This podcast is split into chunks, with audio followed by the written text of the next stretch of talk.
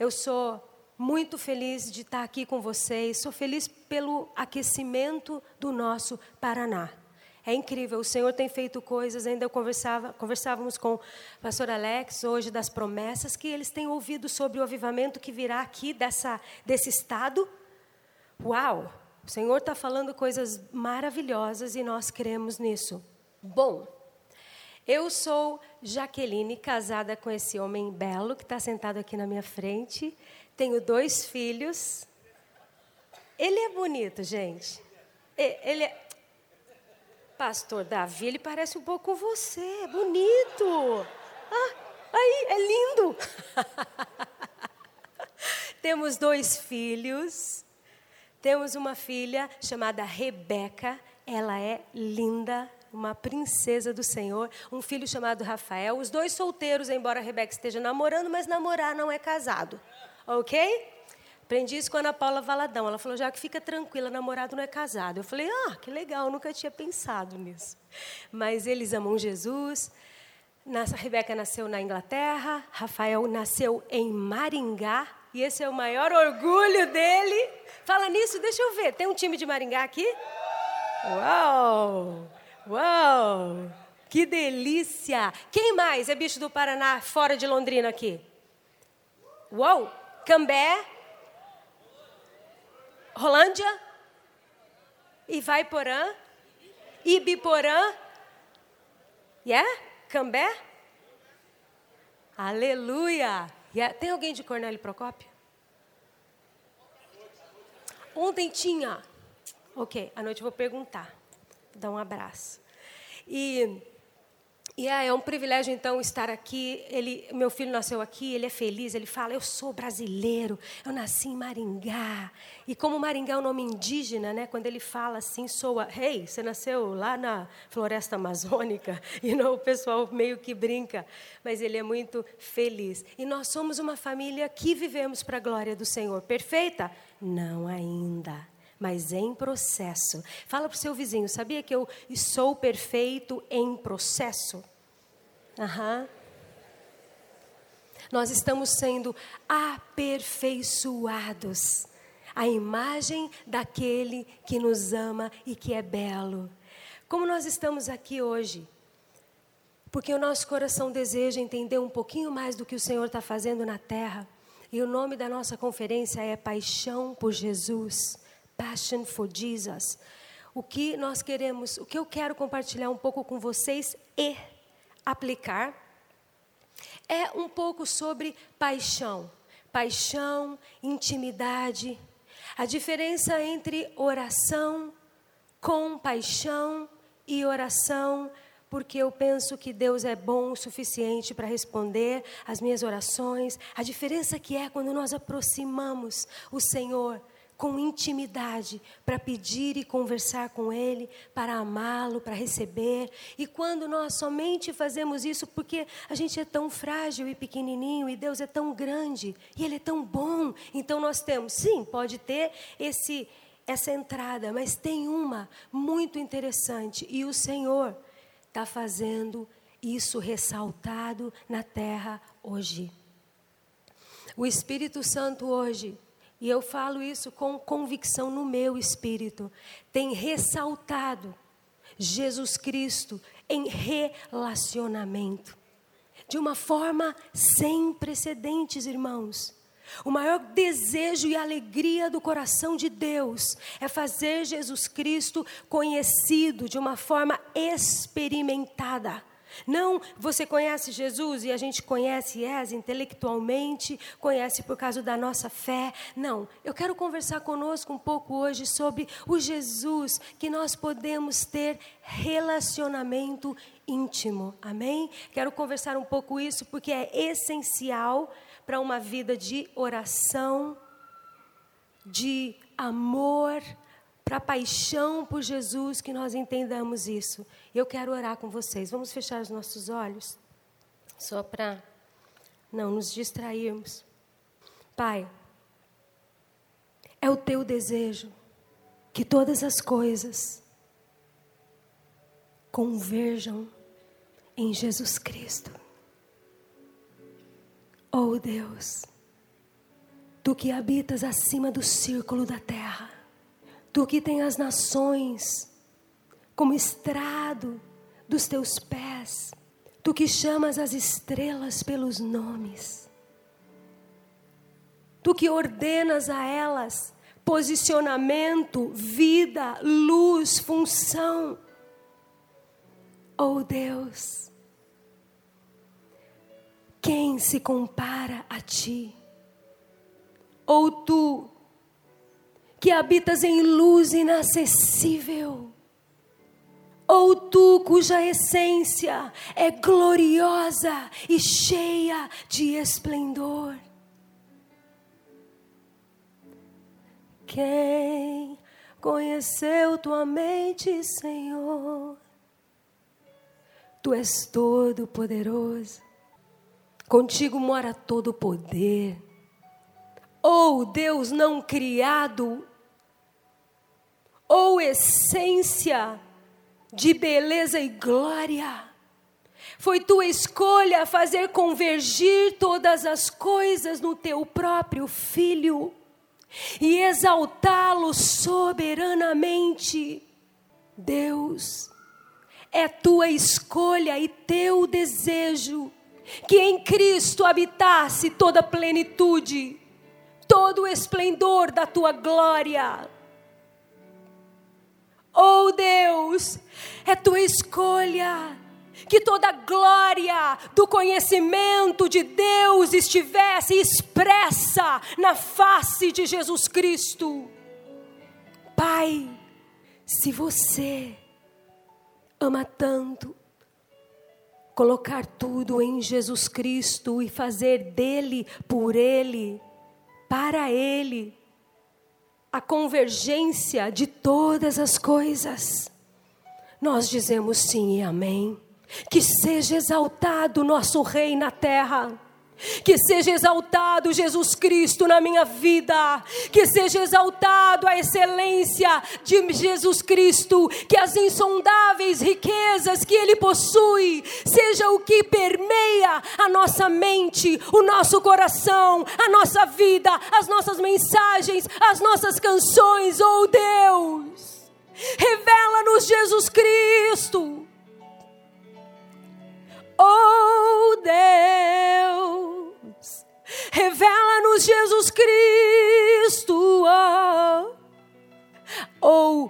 as insondáveis riquezas de Jesus Cristo permeiem a nossa forma de agir no século 21. Mude a nossa forma de pensar e nos colocar na nossa geração.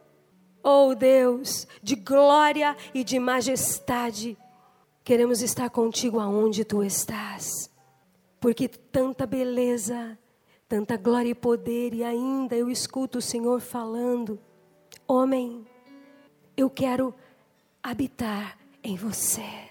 O Senhor não tem necessidade, mas o Senhor deseja. E eu ouço a sua voz dizendo: habita em mim eu habito em você.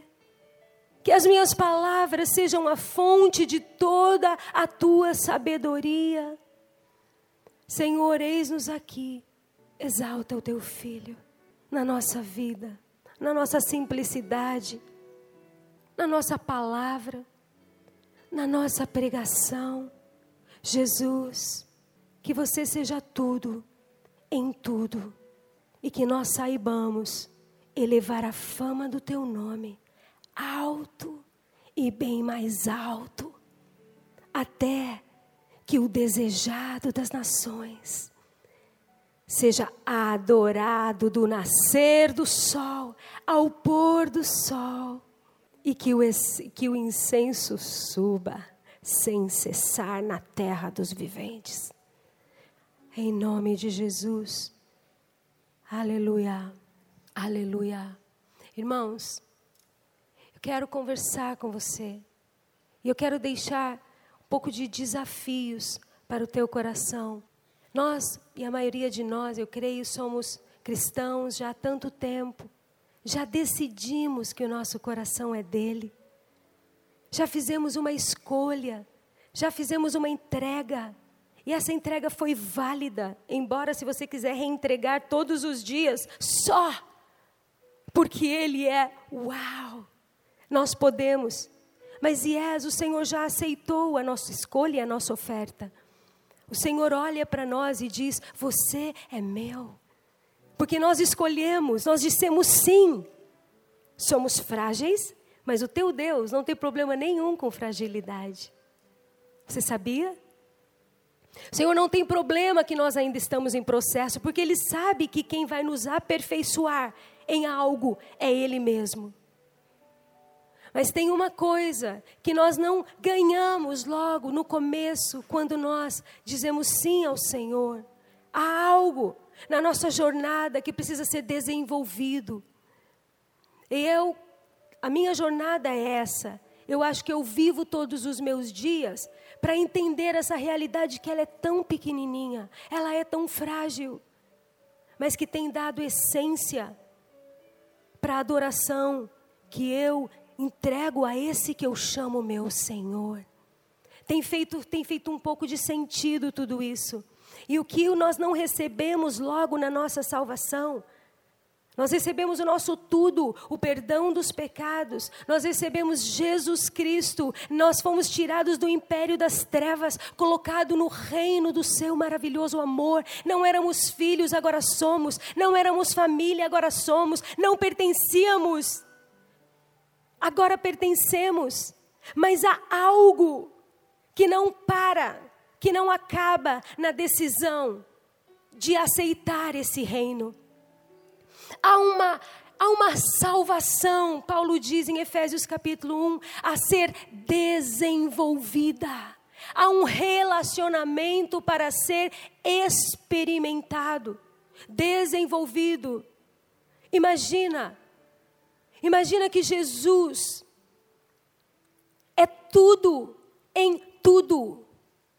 Se a gente não consegue, a nossa mente finita não alcança o que é plenitude. Porque nós sempre, na nossa limitada constituição, nós não conseguimos saber o que plenitude significa, então nós não sabemos o que é tudo em tudo, mas Jesus é tudo em tudo. Só que nós não provamos o tudo em tudo de uma hora para outra. Nós precisamos crescer, diga comigo, na revelação do amado da nossa alma. Diga comigo, eu preciso crescer na revelação do amado da minha alma. Nós fomos criados para encontrar Deus. Nós não fomos só salvos para ter o nosso passaporte estampado e garantido a não entrada no inferno. Isso é, isso foi sedimentado lá na cruz. Deus deu o seu tudo por essa realidade que já nos redimiu. Você não tem que fazer nada para os seus pecados ser perdoados hoje. Jesus Cristo já morreu na cruz. Jesus Cristo já nos libertou do império das trevas nos chamou para o reino da Sua maravilhosa luz. A Sua maravilhosa luz não é um encontro, é um reino, é um oceano de beleza e glória que precisa ser experimentado. Uou! A nossa vida com Jesus é um constante dar e receber, é uma troca de amor, é uma troca de gratidão. O Senhor também é grato, o Senhor também se deleita em nós. Uma das coisas que define o entendimento da nossa jornada de intimidade e paixão por Jesus é o entendimento de que o nosso Jesus Cristo, Ele é o nosso Salvador, o nosso Redentor, mas Ele também é o nosso noivo. Uau! Ele se autodenominou o nosso noivo. E quando nós entendemos Jesus Cristo noivo, nós entendemos a nossa identidade de noiva, nós entendemos que a história do Evangelho é uma história de amor.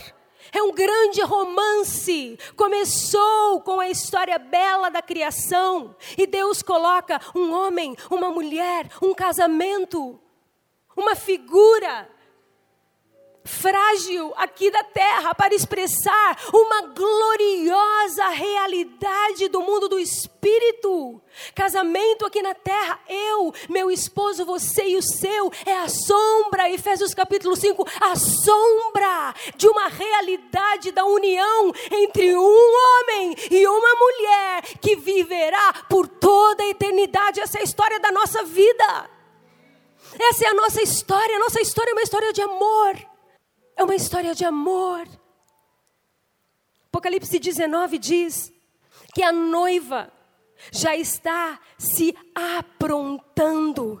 Ela entende quem ela é, porque nós não vamos nos aprontar e não vamos entender necessidade de relacionamento com Jesus Cristo. E eu falo especialmente a essa geração mais jovem. Você vai entender legalismo e religião, mas você não vai entender relacionamento que levará você à essência daquilo que você foi criado, se nós não entendermos que é tudo sobre uma grande história de amor. Uau, é tão simples essa verdade, irmãos. Ela é tão básica. Mas por tempo, na nossa teologia, na minha, ela não era clara. E eu cresci amando Jesus, sim do meu jeitinho e ele sempre amou a forma que eu o amei. Ele ama do jeito que você ama agora, não tem nada errado. A grande notícia é que hoje não tem nada errado com a forma que você o ama. Ele não está bravo, ah, você não ama assim, você. Não, não, não. O que o Senhor te diz é: eu tenho prazer em você hoje, mas filhinho, tenho vontade de falar a vocês como um pouquinho maior do que crianças. Nós crescemos e no relacionamento com Jesus Cristo, na fé, na experiência do Cristo vivo, nós também saímos de estágios de criança para entrar em estágios mais adultos, mais maduros. E jovens, não se equivoquem. Legalismo religioso, fazer coisas para Deus desconectado de revelação, de amor, de intimidade, vai nos cansar num ponto. E a gente vai parar e a gente vai falar: ai, está valendo a pena. Sabe por quê? Porque não nada vale a pena. Tu, só a única coisa que vale a pena é o amor que jamais se acabará. Jamais se acabará. Jamais. Se tudo na nossa jornada, igreja, jovens, crianças, adultos, for baseado no amor, você não vai se cansar, a luta não vai te abalar, a crise não vai te tocar. Sabe por quê?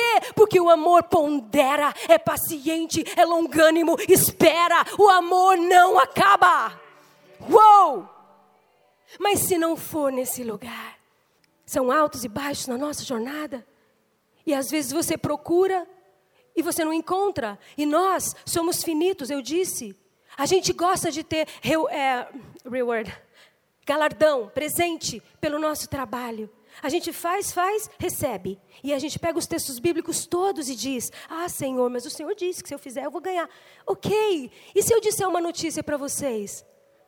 Ah, galardão que só virá com Ele naquele dia. Uau! Mas essa comida é muito forte, Jaque. Sério? Que é capaz de eu não receber o que eu estou pedindo? Uau! E se não? O amor suporta tudo. Vocês estão comigo? Quanta gente hoje ofendida com Deus. A maioria das pessoas que não o conhecem tem ofensa por Ele, porque eles dizem: se Deus é bom, porque Deus não tira a pobreza da África. Se Deus é bom, por que a tragédia? Se Deus é bom, por que a política do meu país? E porque eles atribuem tudo a Deus. Para quem conhece Deus e não é baseado em relacionamento, desenvolve ofensa, porque trabalha demais para Deus. E o vizinho está com, com a macieira cheia, mas a minha não tem maçã. E a gente vai desenvolvendo sem notar uma frieza para com Deus. E nós vamos até um ponto. E se nós não temos evidências do nosso relacionamento que é aqui, nós acabamos desenvolvendo pequenas ofensas no nosso coração. Que não nos deixam aproximar com ousadia do trono da graça. Então, ao invés da hora da crise, nós corremos para Deus, nós corremos de Deus, porque o nosso conceito dele é errado. Irmão, sabia que eu tenho lido algumas coisas, e os estudiosos devem saber muito mais. Eu sou uma curiosa, na verdade. Mas a história da a, o Deus revelado mais ou menos na história da igreja, se você lê, né? Se você prestar atenção, a reforma de Lutero, se você prestar atenção na vida dele, como é que ele via Deus, o processo de, de, de se punir, aquela coisa, a ideia de Deus era uma ideia de um Deus punitivo, um Deus bravo, um Deus que estava o tempo inteiro pronto para nos dar uma chicotada. Quem é que nunca pensou de Deus, um Deus sentado no trono com aquela cara fechadona? Meu, já senta no trono. A gente não tem nem conceito de trono. Não tem nada que nos dê vontade de correr para um trono, porque você pensa em trono, você já pensa, ai gente, que roupa que eu ponho, o que, que eu falo, o que, que eu faço? É tudo inadequado. Se você só pensar um tronão e um deusão sentado lá, falando para você, ah, eu sei o que você fez ontem à noite, quem vai querer chegar perto desse Deus? E por muito tempo, intrinsecamente, sem querer, a gente carregou a imagem de um Deus bravo e um Deus sempre triste com o pecado da terra, com os meus atos. Mas quando nós aplicamos entre nós e Deus o dar-se o luxo de começar a conhecê-lo, Estudar Jesus Cristo, estudar as emoções de Deus, saber do que Deus é feito. Nós vamos descobrir que o nosso Deus é feliz, Ele é cheio de desejos por nós, Ele é cheio de desejo. Pensa, você não é aturado, você é desejado.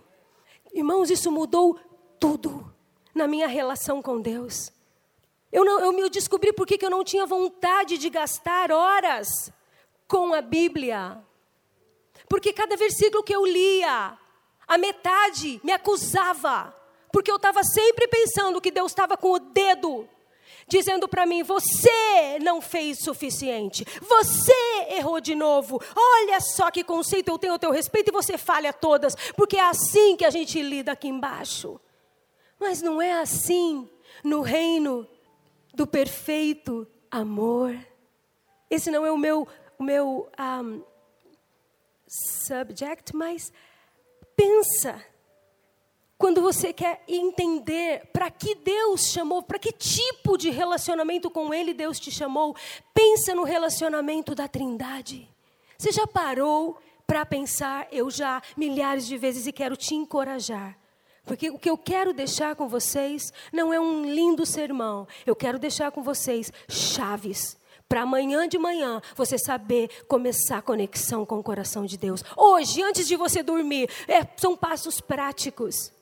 Observe a harmonia entre a Trindade. Observe o que Deus fala do Filho. Observe o que o Filho fala do Pai. O que o Pai diz do Espírito, o que o Espírito diz do Pai e do Filho. Não há disputa nesse círculo perfeito de amor. Não há disputa. Um diz que o outro é belo. Deus, eu não, eu não consigo entender. É, Hebreus 1, Colossenses 1, João 1, quando a exaltação de Jesus Cristo é massiva e a gente escuta a voz do Pai dizendo: Eu me alegrei de fazer convergir no Filho tudo. Uau! O Pai dizendo que Ele é tudo. E Ele está dizendo: Eu coloquei toda a beleza e glória e majestade no Filho. E o Filho, por outro lado, agora diz: Pai, eu só faço o que vejo você fazer. Pai, Nada do que você me diga eu falo. É de uma grandeza em glória. Não há, não há nenhum tipo de julgamento. O Espírito Santo não fica magoado. Porque Deus fez convergir todas as coisas no Filho. É um, é três. É um, mas é três. É três, mas é um. Eu sei que é complicado, mas é belo. E são pequenas coisas que nós precisamos observar, porque há um convite para nós. E o convite, se nós formos lá para João 17, Versículo 24. Jesus diz assim, numa das partes do versículo: Pai, que da mesma forma que você habita em mim e eu habito em você. Olha só essa, esse pedido de Jesus. A gente não é pouca coisa. Fala para o seu amigo: Meu, você é objeto do amor de Jesus. Gente, a gente não pensa nisso porque parece que isso é óbvio. Parece que isso é óbvio. Claro que Deus me ama, mas se você é confiante de que Deus te ama, por que você vive tão inseguro? Por que, que nós vivemos tão desconectado? E eu estou falando sobre conexão, jovens, fiquem comigo. Eu não estou falando sobre conexão em eventos. Porque eu falo pelo Espírito de Deus agora. É chegado a hora onde, se somos adoradores, adoraremos em espírito e em verdade. Teremos uma conexão vital no nosso coração com Jesus Cristo, irmãos. Eu vou abrir um parêntese. Eu tenho um chamado, primeiro lugar, para o meu próprio coração. Desde 2003, começou uma revolução no meu coração, porque eu comecei a pensar: uau, tem um Deus, eu sou uma pessoa, Ele tem promessas, tem uma história sendo escrita, tem uma história, tem um, a gente não está solto, a gente está atado pelas letras da história. Tem uma história, ela tem um começo, ela tem um meio, mas ela vai ter um fim e a gente já sabe o fim. Eu não quero passar desapercebida, eu não quero o fim, eu amo o processo. Porque o processo fala de conhecimento, o processo fala de inteiração. Ele disse: Eu não vou fazer nada sozinho na terra, eu tenho uma noiva, ela vai fazer comigo. Uau! Irmãos, nós somos convidados a estar nesse lugar e o Senhor tem desafiado o meu coração. Tem um texto de Jesus que eu tomo posse dele, porque eu sinto nas minhas proporções, né, gente? Desculpa, né? Eu sou gente aqui de Cornélio Procópio. Não sou Deus, mas nas minhas proporções, no pequeno conhecimento que eu tenho dele. Eu me lembro Jesus entrando dentro do templo, em João capítulo 1. E ele foi orar. E quando eu falo templo, esquece que eu estou falando esse aqui. Estou falando esse, right? Também. Jesus entrou no templo numa hora não convencional. Não era domingo seis da tarde, nem domingo dez da manhã. Talvez fosse segunda-feira, meio-dia ou quinta-feira, meia-noite, jovens, quando você está sozinho com o seu computador. Vamos ser real.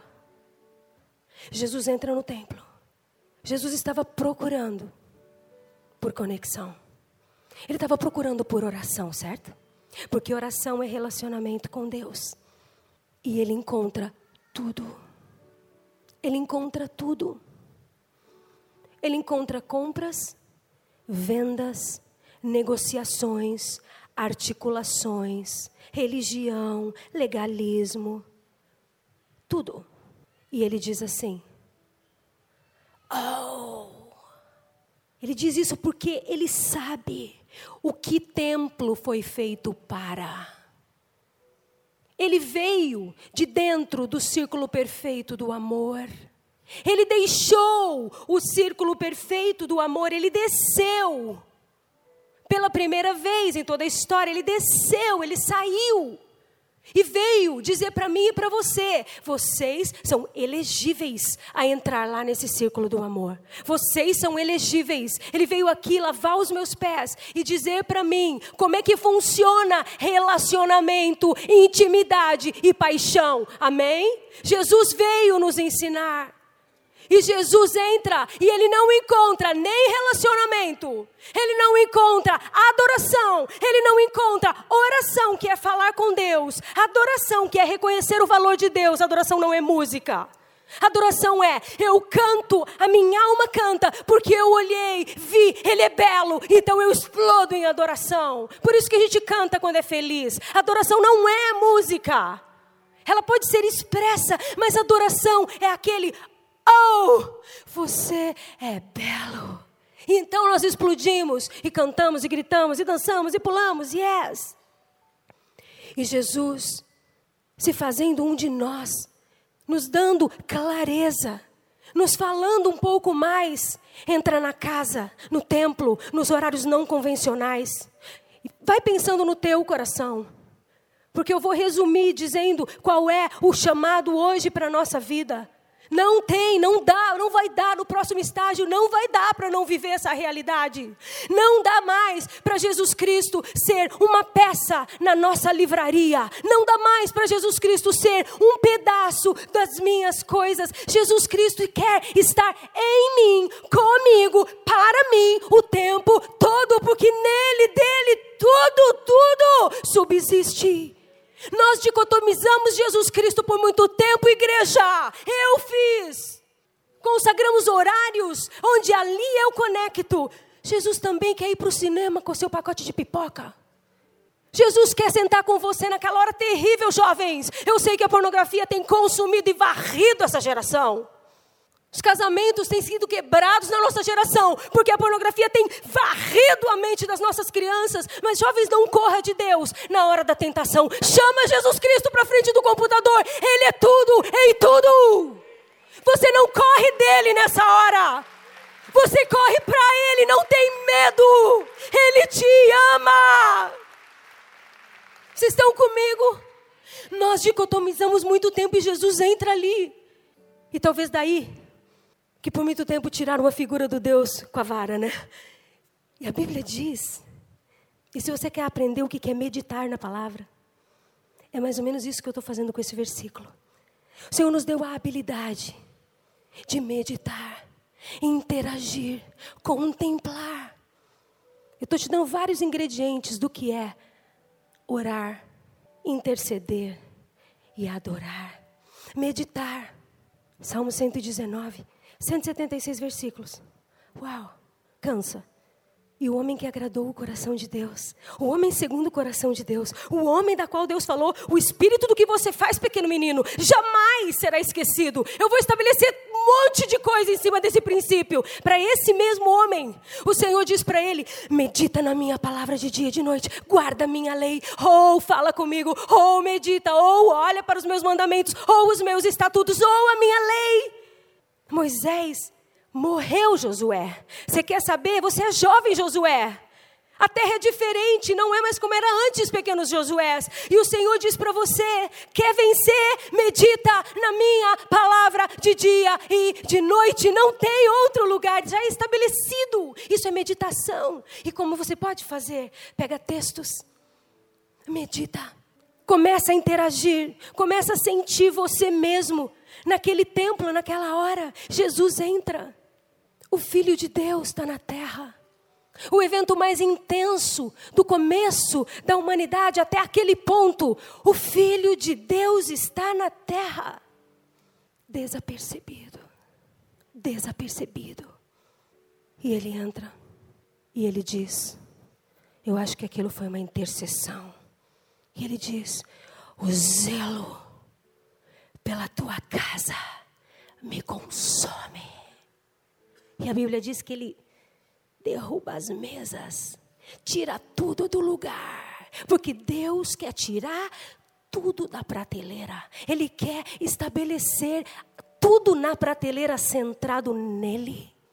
Ele não é mais um adendo. Ele quer tudo seja nele. Como a gente faz isso? Eu não vou deixar vocês com essa teoria toda, não. A gente vai fechar isso tudo. Como que nós fazemos isso? Irmãos, não tem outro jeito.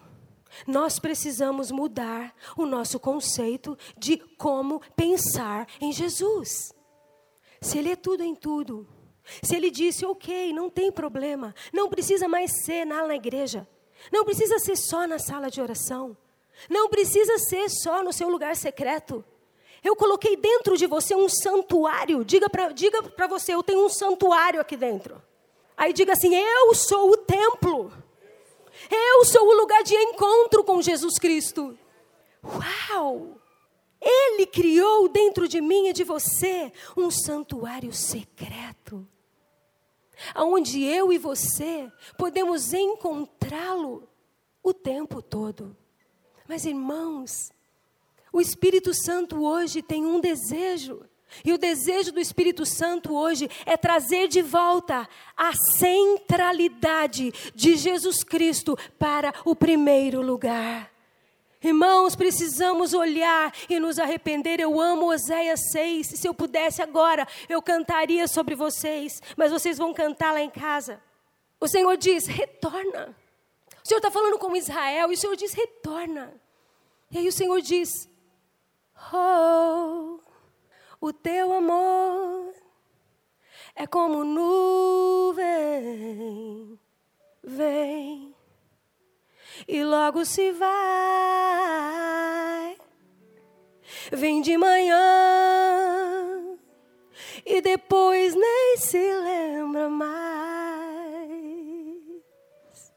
E o Senhor diz: Oh, Israel, oh, Efraim, Judá, o que, que eu vou fazer com você? Eu não quero sacrifícios mais. Eu quero conhecimento de quem eu sou, porque se a tua mente e o teu coração, oh, e os seus olhos e emoções forem cheios de quem eu sou, certamente você pensará mais em mim, porque habita a palavra na tua boca e no teu coração. Não tem outro lugar. Nós não respondemos, irmãos, a igreja dessa geração e a igreja que precede o retorno de Jesus Cristo. A igreja que precede o retorno de Jesus Cristo não sobreviverá à intensidade dessa era. Satanás também tem uma casa de oração. Eu amo o Mike Bico, ele fala isso. Ele fala assim: Hey, tem uma casa de oração emergindo no reino como farol, como oásis para fortalecer e equipar a noiva nessa geração, mas Satanás também tem uma. A dele cresce em lascívia, em engano, em mentira. Os pecados estão cada vez mais criativos. É verdade ou não? Come on, de certo Satanás é bobo. Ele sabe que os dias dele estão contados. O relógio de Satanás é mais acurado que o nosso. Ele sabe o final dele, ele conhece a história. E ele não está parado. E ele odeia você.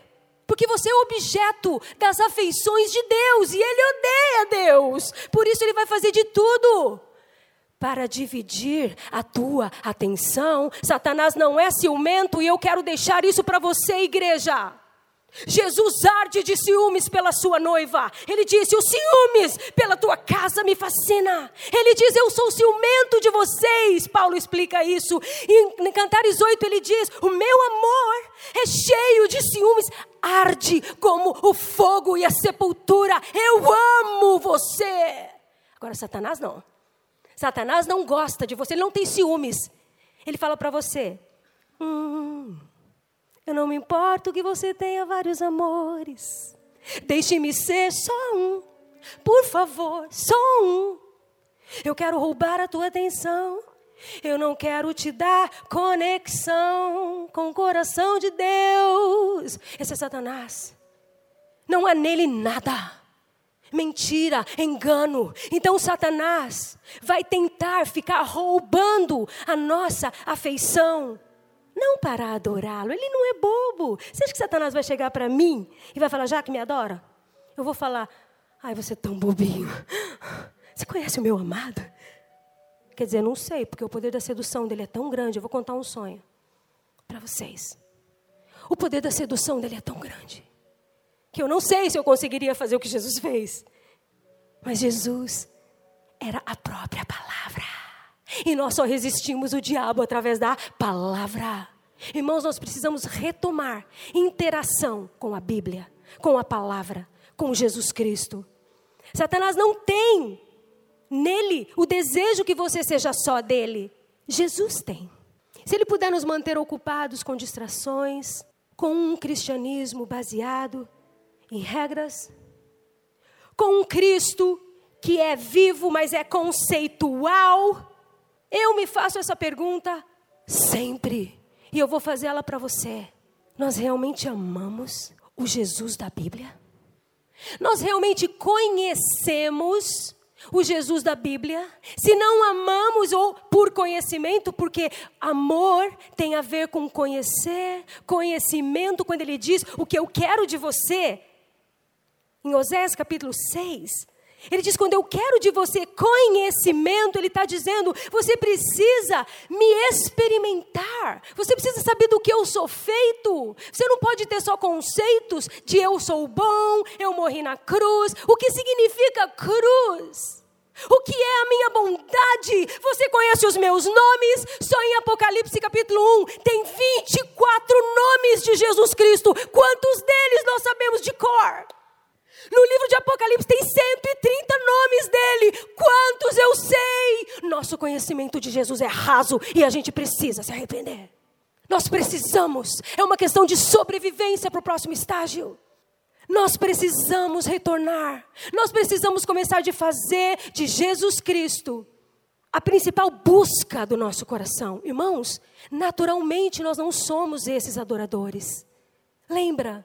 Salmo 51 em pecado concebeu a minha mãe. Oh, carregamos cargas emocional, hereditária, carregamos o peso do pecado, yes, está na nossa constituição. Nós precisamos trabalhar com o Espírito de Deus para renovar a mente através do que? Diga comigo, através da palavra. A nossa mente não é naturalmente toda condicionada. Nós estamos em processo, a jornada não acabou. Desenvolvei a vossa salvação. Se você não é de baixo, Colossenses 3, versículo 1, se você não é daqui, Busca as coisas que são de cima. Nós precisamos encher a nossa mente, o nosso coração, mais dos conceitos do céu. Nós não sabemos nada sobre a eternidade. A nossa geração sequer pensa na eternidade. É tudo aqui e agora. Deus faz agora, me abençoa agora. Mas há realidades em Cristo que nós só começamos a experimentar aqui. Nós viveremos elas por toda a eternidade. Comece a sonhar com você e Deus eternamente o peso das coisas aqui de baixo começam a ser aliviados. Nós precisamos fazer alguma coisa. Porque muitas pessoas perguntam: para que sala de oração? É mais uma atividade da igreja? Ou irmãos? Ou se eu pudesse abrir o meu coração e dizer as coisas que eu mesmo penso de verdade. Eu nunca ouvi falar de casa de oração. Eu não sabia o que era isso e nem que era esse conceito. Tudo que eu sabia é que o Senhor me tirou da plataforma por um tempo, me escondeu. Eu não sabia o que estava acontecendo.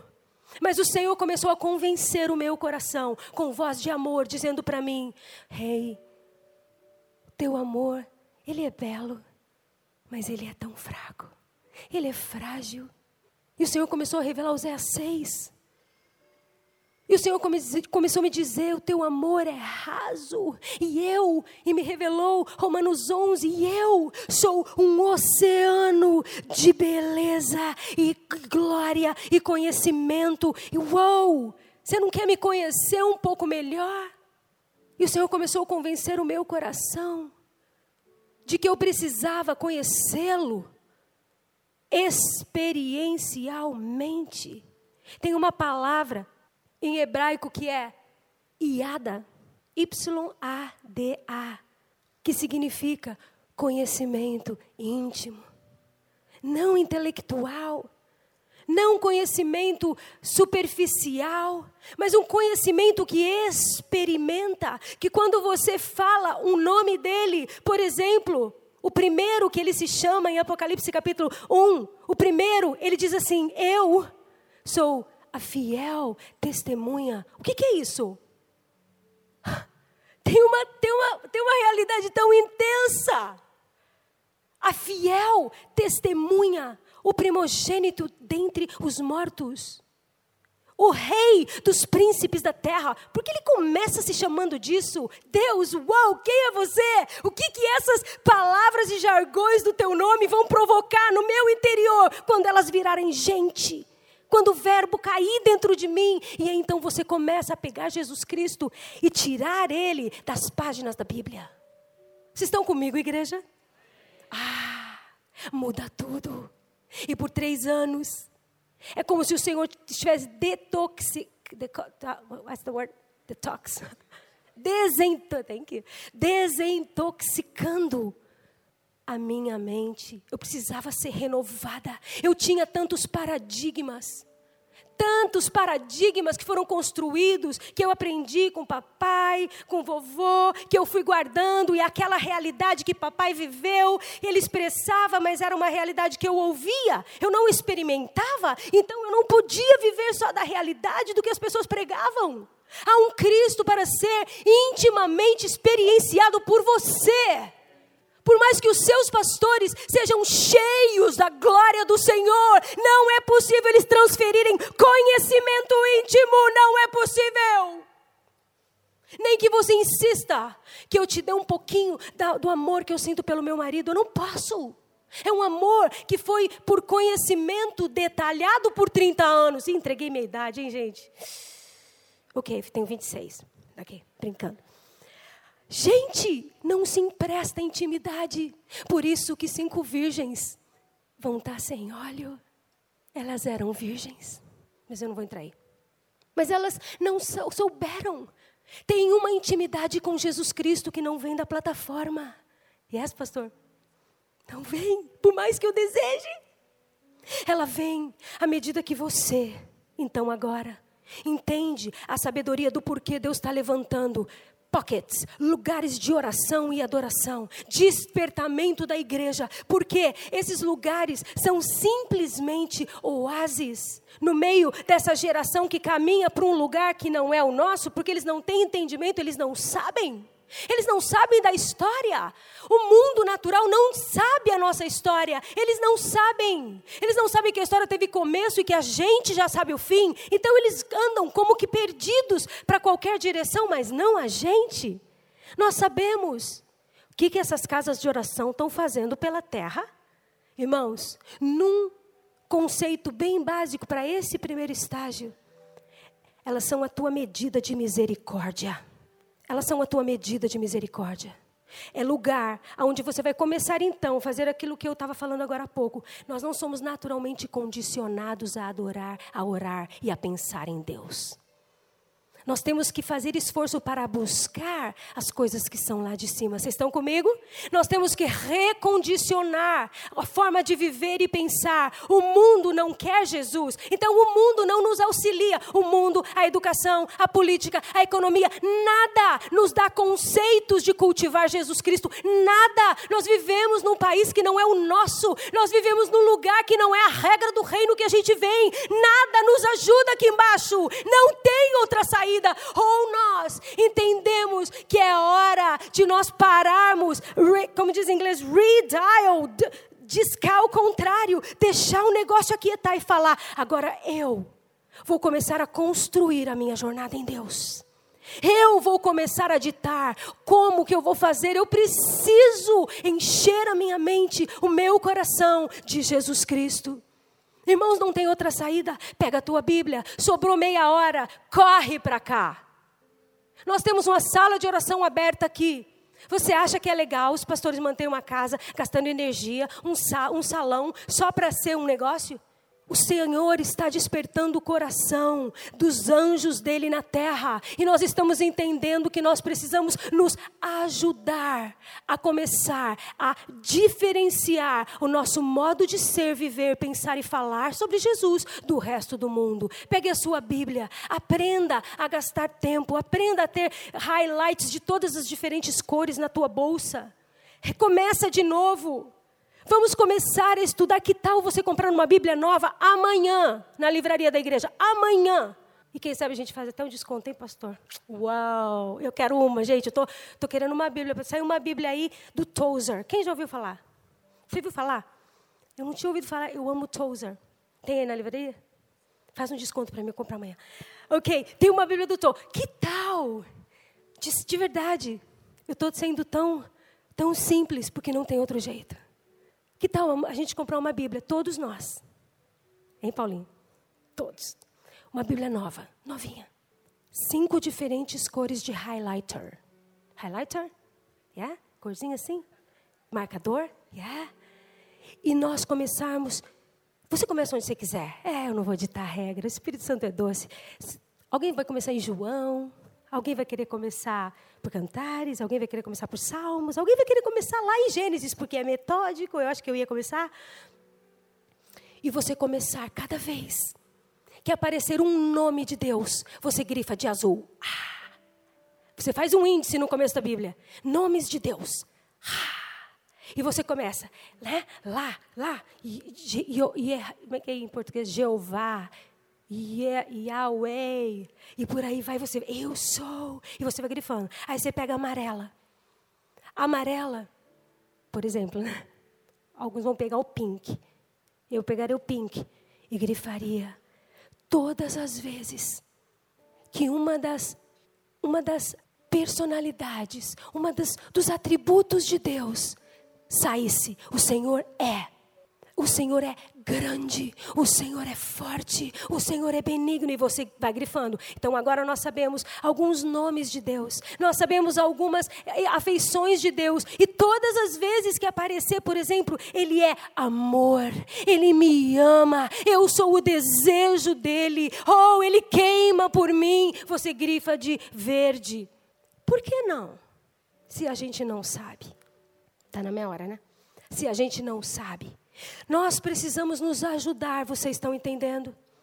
Segunda-feira cedo, nós precisamos fazer uma forma com que a gente lembre de por alguns segundos. Jovens, please, please, please.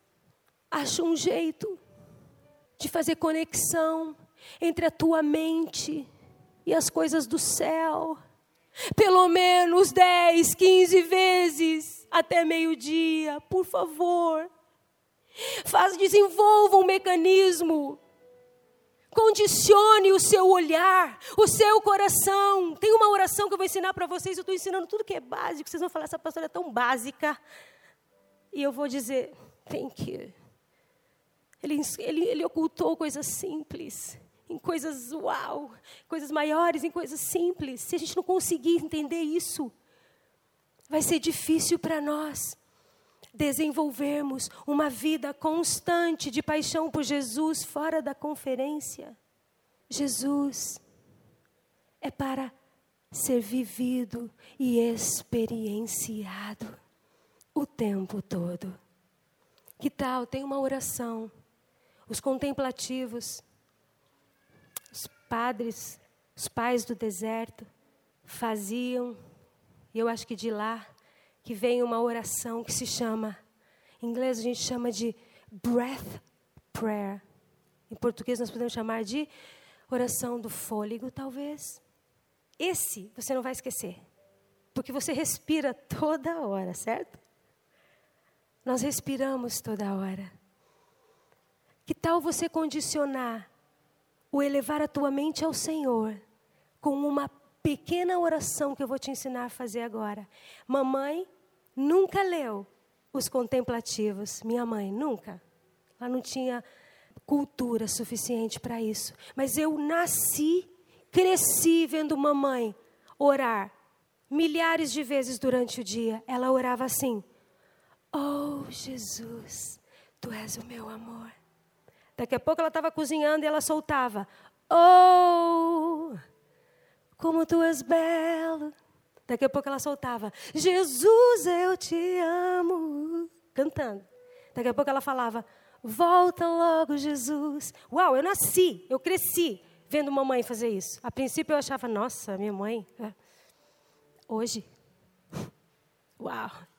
Que tal você condicionar Sabe assim, quando você vai dar aquele suspiro cansado, aquele assim. Muita gente usa isso para amaldiçoar. Muita gente usa. Que canseira. Ai, que vida pesada. Ah, todo mundo já viu isso ou só eu que vejo isso? Come on, pessoal.